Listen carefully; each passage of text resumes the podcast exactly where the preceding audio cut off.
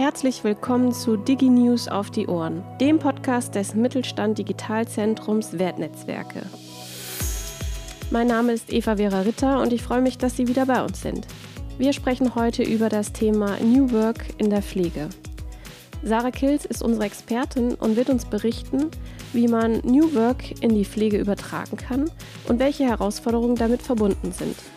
Sie ist stellvertretende Leiterin der Gruppe Digital Health am Fraunhofer Zentrum für internationales Management und Wissensökonomie, kurz gesagt IMW, in Leipzig. Dort leitet sie im Rahmen des Mittelstand Digitalzentrums Wertnetzwerke gemeinsam mit ihrem Kollegen Tim Hädicke den Standort. Ihre Forschung konzentriert sich auf die Themen New Work in der Pflege, sekundäre Gesundheitsdatennutzung und verantwortungsvolle Digitalisierung. Ich freue mich auf diesen Podcast und wünsche Ihnen viel Spaß.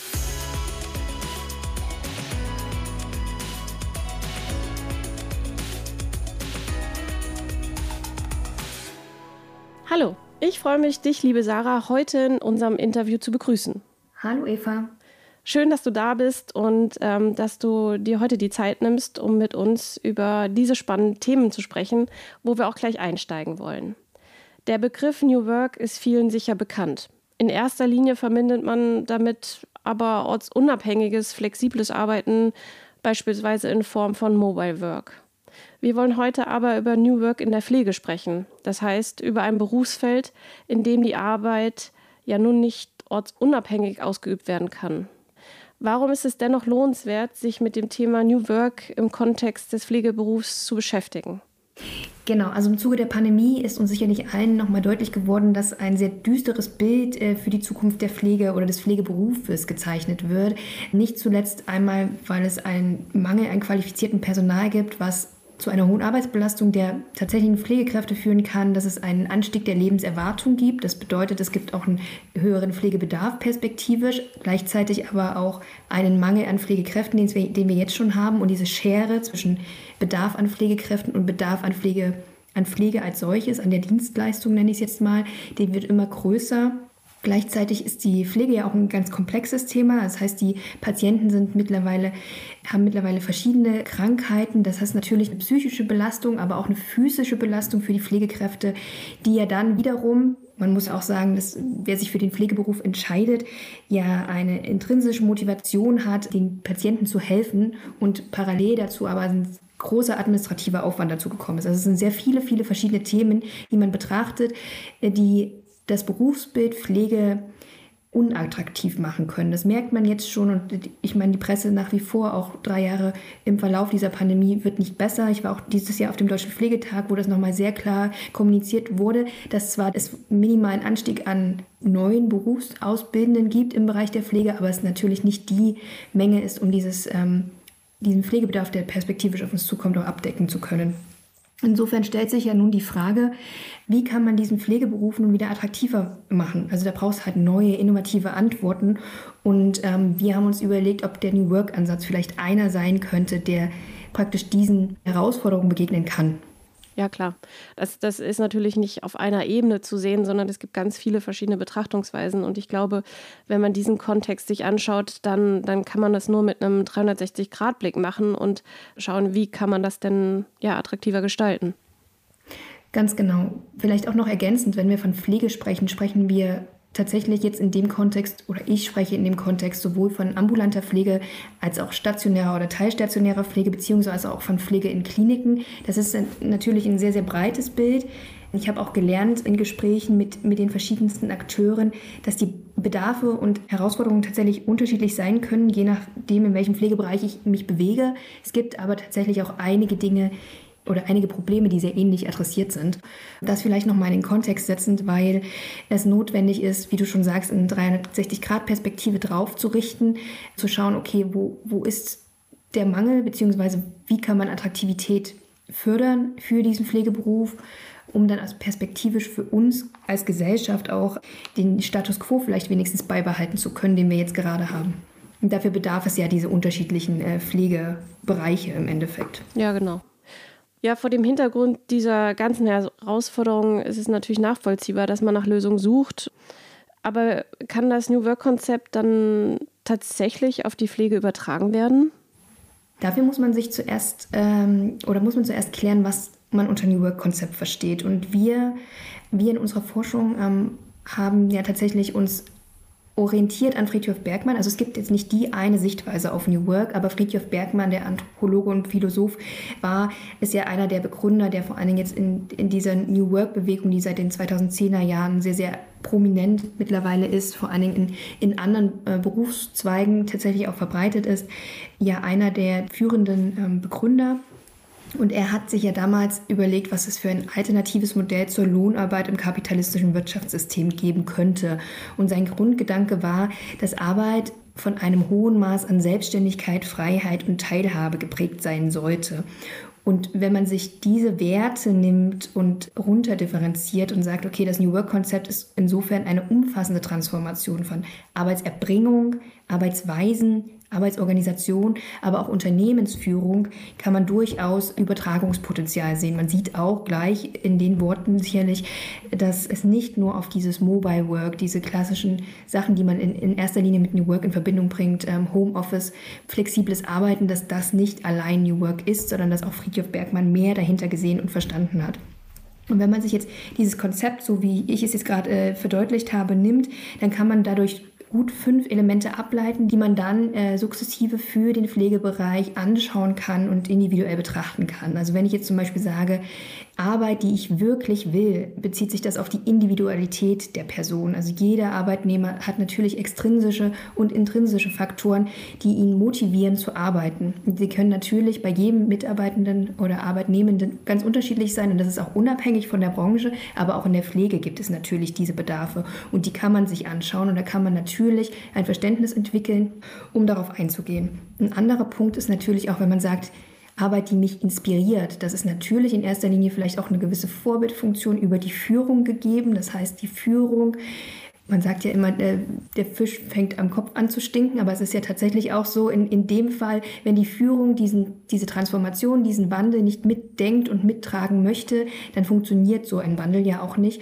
Und dann inspiriert es mich vielleicht auch in meiner Arbeit nicht, wenn ich gewisse Werte nicht vorgelebt bekomme, die ich gerne teilen möchte in meinem Arbeitsumfeld. Oder wenn eine offene Kommunikation, eine transparente Kommunikation nicht vorherrscht. Auch das sind Themen, die man auch in der Pflege berücksichtigen kann und schauen kann, okay, wo gibt es Mitarbeitergespräche, welche Austauschmöglichkeiten gibt es, wie kann ich Feedback geben, vielleicht auch kritisches Feedback, äh, wird das überhaupt angenommen, wie kann ich vielleicht auch in Entscheidungsprozessen mitwirken. Das sind auch Themen, die man da betrachten sollte und kann, wenn man sich ähm, das Konzept äh, näher anschaut. Ein anderer Punkt ist, ähm, und das ist ja per se vielleicht äh, gerade in der Pflege, das wäre die Voraussetzung oder die, die Annahme, man arbeitet gerne in der Gemeinschaft. Ja, genau. Auch interpretiert, man arbeitet gerne mit Menschen zusammen. Das ist also diese Sinnstiftung dahinter. Das ist per se eigentlich im, im Berufsfeld Pflege gegeben. Äh, nichtsdestotrotz muss man auch da schauen. Es gibt ja, wenn man in den Beruf einsteigt, hat man eine gewisse Erwartungshaltung, dass man viel am Patienten arbeitet, dass man sich gut um ihn kümmern kann. Diese Erwartungshaltung entspricht häufig nicht der Realität weil einfach, wie ich eingangs auch schon sagte, sehr viele administrative Aufwände entstehen, sehr viele Aufgaben unabhängig vom eigentlichen Patienten, von der Patientenbetreuung ähm, stattfinden. Und das ist natürlich eine Diskrepanz, die auch zu Unzufriedenheit führen kann bei den Pflegekräften. Und diese sollte man auch berücksichtigen. Und das ist dann diese Sinnhaftigkeit, die hinter dem New Work-Konzept steht. Ein anderer Punkt ähm, ist die Technologie, also Digitalisierung als solches. Auch das zählt aus unserer Sicht zu New Work, zu einem Wandel, zu einer Entlastung auch ähm, der Mitarbeitenden, dass, dass man mitdenken sollte, weil Technologie, die für den Menschen arbeitet und sozusagen Freiraum schafft für Dinge, die einem selber mehr Bedeutung beimessen oder denen man selber mehr Bedeutung beimisst. Mhm. Genau, und ein letztes Element, was man aus diesem Konzept ableiten kann, das ist dann am ehesten das, was wir auch immer unter diesem New Work-Konzept in in der breiten Diskussion kennen. Das ist dieses Thema meine Arbeit, das heißt so eine gewisse Flexibilität, vielleicht auch in Richtung Vergütung gedacht, dass ich mich, also mein, mein Beruf mit meiner Familie, mit meinen Hobbys oder auch mit der Pflege von Angehörigen vereinbaren kann, dass ich ähm, entsprechend vergütet werde, dass ich vielleicht auch andere Möglichkeiten habe zu arbeiten, außer in einem starren ähm, Schichtsystem, dass es da äh, Veränderungen gibt. Das äh, sind alles Punkte und Elemente, die man, wenn man sich das New Work-Konzept einmal anschaut, näher auch für die Pflege betrachten kann, wenn man entsprechende Leitfragen sich stellt. Mhm. Ich habe noch eine Frage. Du sprachst gerade von Technologie, die für den Menschen arbeitet. Was bedeutet das genau? Kannst du das ein bisschen besser ausführen? Ja, sehr gern. Also im Grunde der Wandel in der Arbeitswelt wird durch Technik, Digitalisierung, Technikausstattung, Technikeinsatz ähm, verfolgt und gestärkt und vielleicht auch in irgendeiner Form ähm, ermöglicht. Das heißt, wenn ich Digitalisierung, digitale innovative Technologien einsetze, kann es zu einer Arbeitserleichterung kommen. Können beispielsweise monotone Routineaufgaben digitalisiert werden.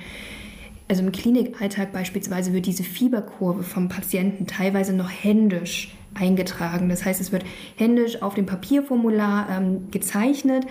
Es gibt aber auch Kliniken, die das schon digitalisieren und entsprechend interoperabel mit anderen Systemen dann interagieren. Das heißt, diese Information ist viel schneller an anderen Stellen ähm, und kann weiterverarbeitet werden oder genutzt werden, als jetzt in dieser mit dieser händischen Information.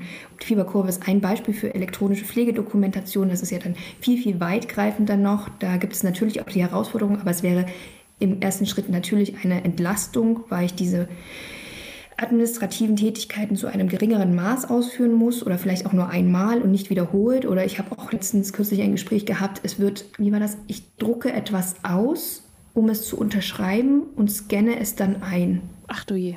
Genau, also das ist offensichtlich noch Alltag im Pflegebereich. Das sind Dinge, die man angehen kann und die dann auch Erleichterung bringen würden. Es gibt auch äh, technische Assistenzsysteme, da denke ich eher in Richtung Sensorik.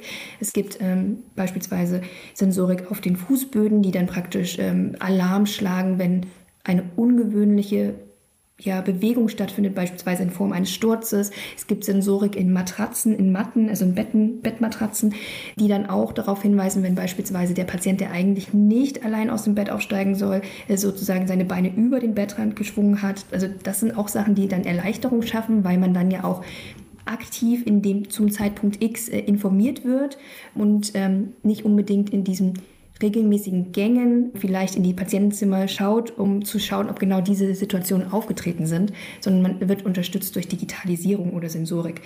Telecare ist auch ein anderes Beispiel. Also gerade im ländlichen Bereich ist das wohl sehr entlastend oder kann das entlastend sein, wenn man sich telefonisch äh, mit dem Arzt im ersten Schritt beraten kann und nicht äh, den Patienten, also ich denke jetzt an, den, an Pflegeeinrichtungen, an stationäre Pflegeeinrichtungen, den Patienten anziehen muss, transportieren muss zum Arzt, der x Kilometer weit weg ist, weil wir unsicher sind, was es ist, sondern ich kann im ersten Schritt sagen, okay, ich mache eine Videokonferenz mit dem Arzt, beschreibe die Symptome, zeige dem Patienten per Videokonferenz, der kann erste Empfehlungen oder Beratungen geben und kann dann entscheiden, okay, ist es notwendig, den nächsten Schritt zu gehen und zum Arzt zu fahren oder reicht es, dass er ihn äh, über die Videokonferenz gesehen hat, den Patienten.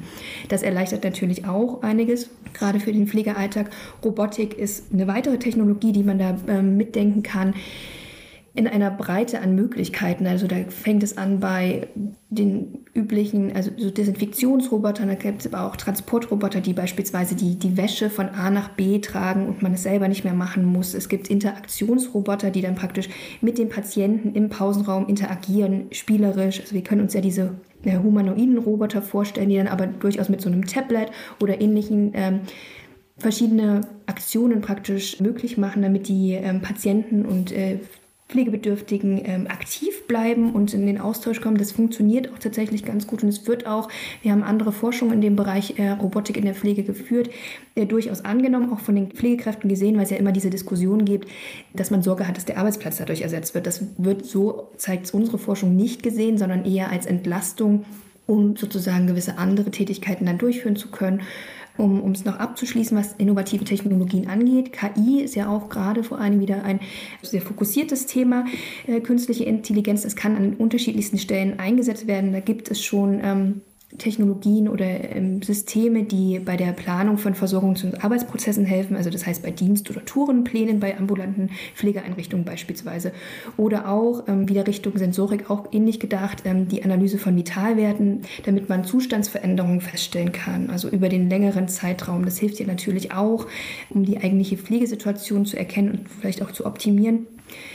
Und die Analyse dieser Sensoren, also dieser Bewegungsdaten dann vor allen Dingen, kann ja dann auch, also über die künstliche Intelligenz kann natürlich Aufschlüsse bringen, wie vielleicht die Pflege optimiert werden kann oder was man da unterstützend tun kann oder wie auch vielleicht der Einsatz von Pflegekräften erforderlich ist. Also über den, den, längeren Zeitraum, wenn man sieht, okay, es gibt gewisse Intervalle, wo es ruhiger ist, wo gar nicht der Bedarf so groß ist, dann kann man natürlich auch flexibler mit der Personalplanung umgehen. Mhm. Aber das braucht ja dann eine längere Zeit und auch da ist künstliche Intelligenz ein, ein mögliches Hilfsmittel. Ja. Hast du vielleicht noch ein Beispiel aus der Praxis, ähm, wie New Work in der Pflege umgesetzt werden kann? Ich habe ja jetzt schon einiges genannt, genau. Ähm, aber was ich zum Beispiel auch ganz spannend finde, was auch ein Beispiel für New Work ist, dass man sich es leistet, eine Arbeitsstelle einzurichten, die sich praktisch in anderen Unternehmen nennt sich es im Zweifel viel Good Manager, aber in der Pflege habe ich es jetzt eher so gelernt, dass es jemand ist, der sich wirklich explizit nur darum kümmert, dass die Bedürfnisse der Pflegenden äh, berücksichtigt werden, also in jeglicher Form auch immer, dass man schaut, okay, wenn jetzt eine Wiedereingliederung nach langer ähm, Krankheit ist, dass man das gemeinsam durchdenkt und schaut, dass man, ähm, ich weiß nicht, ähm, E-Bike-Sicherheitskurse, das waren auch so Themen, also dass man einfach Förderung eines guten Arbeitsklimas berücksichtigt und jemanden praktisch dafür ähm, verantwortlich ähm, sein lässt. Dass man sich diesen Luxus gönnt im Endeffekt und eine Stelle einrichtet, die sich wirklich nur darauf konzentriert. Das ist etwas, was tatsächlich auch schon in der Praxis äh, stattgefunden hat, was ich gelesen habe. Genauso ähm, spannend, ähm, das hat man jetzt auch viel gelesen, ähm, gibt es ein, ein Klinikum in in Deutschland, das sich äh, damit auseinandergesetzt hat, wie, wie muss denn ein Klinikum gebaut sein? Sind es diese statischen, quadratischen Häuser? Kann es rund sein? Dass man auch in Richtung Architektur und ähm, Innenarchitektur denkt, also welche Farben müssen an die Wände, welche Räumlichkeiten sind denn auch notwendig, damit sich die Mitarbeitenden wohlfühlen. Also braucht es eher so, eine Rück, so einen Rückzugsraum, braucht es eher so eine Art Konferenzraum oder eher was Kreatives, wo man sich austoben kann. All diese Dinge werden auch an unterschiedlichen Stellen mitgedacht und das gehört auch zu New Work. Da gibt es mittlerweile auch, wie gesagt, Beispiele in der Praxis. Die werden nicht zwingend als New Work bezeichnet. Das ist grundsätzlich, finde ich, der Fall. Aber es bedeutet ja trotzdem ein, ein Wandel hin zum ja. Verständnis, was braucht der Mitarbeitende. Genau, und das zahlt ja dann am Ende ja auch wieder darauf ein, ne? Vielleicht nicht der direkte Kontext, aber in der Folge und in der Konsequenz dann schon. Genau, genau. Ja. Ich habe noch eine letzte Frage, liebe Sarah. Welche Empfehlungen hast du an Mittelständler, die im Pflegebereich aktiv sind und sich mit dem Thema New Work in der Pflege beschäftigen wollen? Wie sollten die Unternehmen vorgehen? Mhm. Also sie sollten sich, glaube ich, im ersten Schritt nicht scheuen vor dem Wording New Work, mhm. weil das ist jetzt gerade dieses markante Wording im Endeffekt für den Arbeitswandel. Aber es ist viel, viel mehr dahinter und ähm, ich glaube, man hat da oder die Erfahrungswerte zeigen, die Gespräche, die ich geführt habe, man hat da eine gewisse Hemmung und äh, lehnt es in, im Zweifel auch ab, weil es einfach so ein Modewort, Buzzword geworden ist. Und diese, diese Hemmungen, auch vielleicht auch diese ja, Gedanken, vielleicht sich davon ein bisschen zu lösen und dem Ganzen ein bisschen äh, sich zu öffnen und einfach zu sagen, okay, ich schaue mir das mal an und versuche es zu verstehen, was hinter diesem Konzept steht. Vielleicht können wir hier mit diesem Podcast auch ein bisschen dazu beitragen und gleichzeitig, wenn man dieses, diesem Thema nähern möchte, auch Verständnis dafür haben muss, dass man nicht, also ich habe jetzt ja vorhin diese fünf Elemente genannt, das heißt nicht, dass jedes Element in irgendeiner Form umgesetzt werden muss. Also jeder Mensch und jedes Team ist ja individuell und das muss man halt auch individuell betrachten. Das heißt, nicht jede Lösung, auch wenn man tolle Praxisbeispiele sieht, wie ich vorhin jetzt auch erzählt habe mit ähm, der Architektur, wenn man beispielsweise überlegt, so ein Gebäude rund zu bauen, also das funktioniert vielleicht in dem jeweiligen Fall, aber nicht unbedingt im nächsten Fall. Also man muss auch sich seiner Individualität bewusst sein, man muss sich ähm, bewusst sein und schauen, wo sind die Schrauben, die ich drehen kann und auch drehen möchte. Ich meine, das ist auch eine wirtschaftliche Komponente, die man dann auch immer mitdenken muss und welche Ressourcen habe ich. Und was halt besonders wichtig ist, das habe ich auch aus den Gesprächen mit den unterschiedlichsten Einrichtungen im, im Bereich Klinikum, äh, stationäre Pflege, ambulante Pflege gehört, äh, dass man die Mitarbeitenden von vornherein mitnimmt und mitdenkt. Also man, es ist natürlich ein super Schritt, wenn die Führungskraft sich überhaupt erstmal mit diesem Thema auseinandersetzt und erkennt, okay, ich muss hier etwas bewegen oder ich möchte hier etwas bewegen, es braucht eine Veränderung.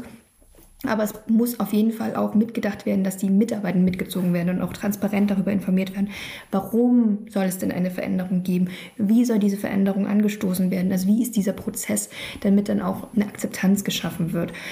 Das kennen wir, glaube ich, auch aus anderen Beispielen im Bereich Digitalisierung. Es wird eine neue Software eingesetzt und wenn die von einfach eingesetzt wird, ohne dass die Mitarbeitenden informiert werden, warum das der Fall ist und wie das Ganze funktioniert und da ein, in, schrittweise auch begleitet werden in der Implementierung, dann äh, stößt das auf groß Widerstand. Und ähm, so ist es halt auch beim Thema New Work.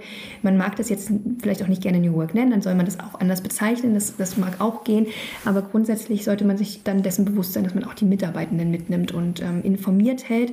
Und dass man vielleicht auch gar nicht die Erwartungshaltung so hochschraubt. Man kann auch einfach mal ins Unternehmen schauen und gucken, was haben wir denn vielleicht schon alles und äh, sich dessen auch nochmal bewusst zu machen und im Zweifel auch den Mitarbeitenden zu kommunizieren und zu zeigen, okay, es ist gar nicht alles so schlecht, was wir machen äh, und es ist auch alles schon in die Richtung gedacht, dass es mitarbeiterorientiert ist, transparent vielleicht in der Kommunikation ist oder ähnliches. Genau, das sind so verschiedene Handlungsempfehlungen, die ich mitgeben kann, dass man einfach sich dem Ganzen sukzessive nähert, da die Hemmungen ein bisschen abbaut und ähm, für sich einfach diese Individualität auch beibehält und berücksichtigt. Superklasse. Vielen Dank, Sarah. Ich würde am liebsten noch eine halbe Stunde weiter äh, quatschen, weil ich es äh, super, super spannend finde. Ich glaube, da können viele Fragen noch auftauchen. Ähm, wenn ähm, die Hörerinnen und Hörer sich melden, würde ich äh, deinen Kontakt weitergeben und ähm, dann kann man sich auch nochmal direkt austauschen. Vielen Dank, dass du dir die Zeit genommen hast, uns ja mit diesem Thema nochmal vertraut zu machen und so in die Praxis zu gehen. Ich glaube, das ist für viele ganz, ganz spannend und da kann jeder was mitnehmen. Vielen, vielen Dank. Ich danke dir für das Gespräch, liebe Eva. Damit verabschiede ich mich und sage bis bald, Ihre Eva Ritter. Wenn Sie Lust bekommen, sich noch weiter zu der Thematik auszutauschen oder zu informieren, dann schreiben Sie uns gerne eine E-Mail an geschäftsstelle.wertnetzwerke.de.